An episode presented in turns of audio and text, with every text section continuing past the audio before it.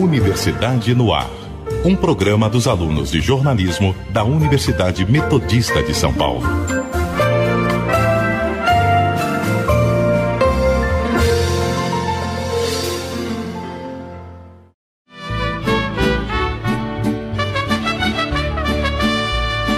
De la Sierra Morena, cielito lindo, vienen bajando. Com quase 500 anos de fundação, Puebla de Zaragoza é considerada a cidade mais antiga do México, sendo a quarta maior do país, com 534 quilômetros quadrados e mais de 2 milhões de habitantes. Mas apesar de seu pequeno território, o transporte público de Puebla não oferece um bom serviço, deixando a desejar na segurança, praticidade e acessibilidade.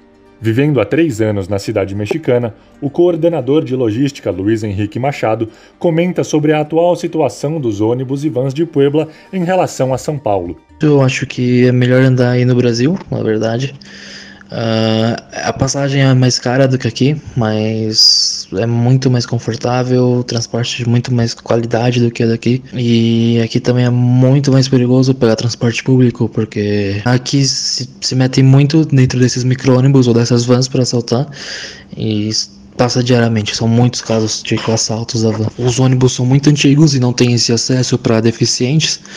Uh, tudo através de escada, não, não, temos essas rampas igual nós temos nos ônibus aí no Brasil. Também não, não, não há áreas dentro do ônibus já para pessoas com deficiências. Quando se fala em transporte público nos Estados Unidos, Nova York vem sempre como referência, principalmente por ser uma metrópole turística e de grande relevância econômica.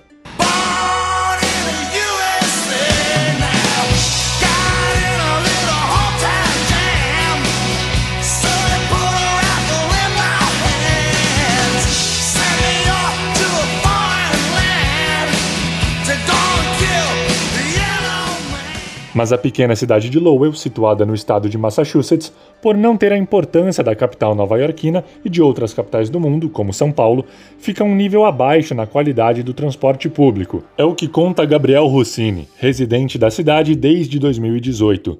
E aqui é um pouco mais complicado, porque a gente tem menos ônibus, é, a frota é menor, porque atende uma quantidade menor de pessoas, então se você tiver atrasado para ir em algum lugar e tal, é bem complicado você depender do transporte público. As pessoas geralmente têm carro, né? Então a gente dirige bastante por aqui.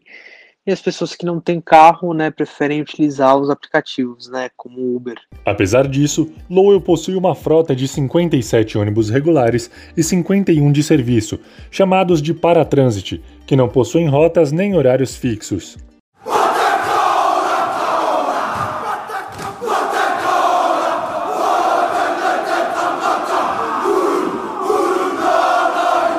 Já Auckland é a cidade com a maior área metropolitana da Nova Zelândia, com mais de 1 milhão e 400 mil habitantes, tendo poucas linhas de ônibus, quatro estações de trem e nenhuma de metrô. Felipe Vasta, natural de São Paulo e atualmente vivendo em Auckland, detalha a distinção entre o transporte público das duas cidades. A malha viária de São Paulo é muito maior do que a de Auckland. E em São Paulo você também tem mais opções. Então, São Paulo tem o trem, o metrô, o ônibus, o trólebus e tudo mais.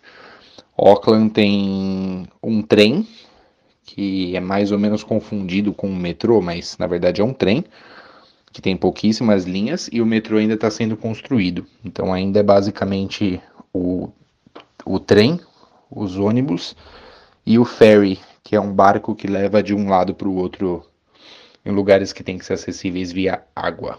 O ponto de vista dos brasileiros que vivem em outros países é fundamental para comparar o nível do transporte público em relação ao resto do mundo. Mas qual será a opinião de estrangeiros que vieram morar em São Paulo?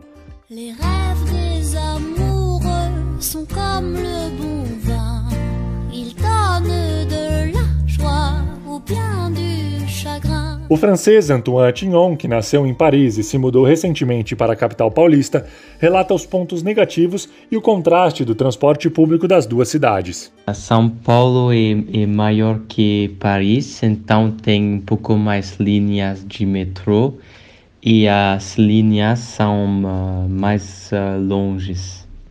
em Paris tem uh, algumas linhas de metrô que são sujas ou velhas e um, em São Paulo tem uh, muita vendedor, uh, mas uh, os dois são bem rápidos.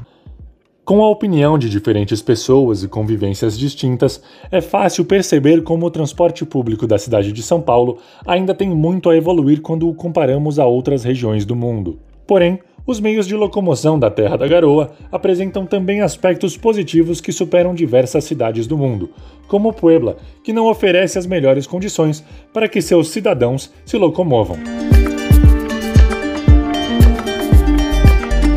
O transporte público ao redor do mundo é uma produção dos alunos do sétimo semestre de jornalismo da Universidade Metodista de São Paulo.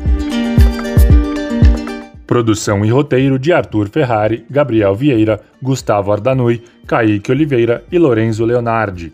Reportagem, edição e trabalhos técnicos de Arthur Ferrari. Orientação da professora Heloísa Frederico. Universidade no Ar. Um programa dos alunos de jornalismo da Universidade Metodista de São Paulo.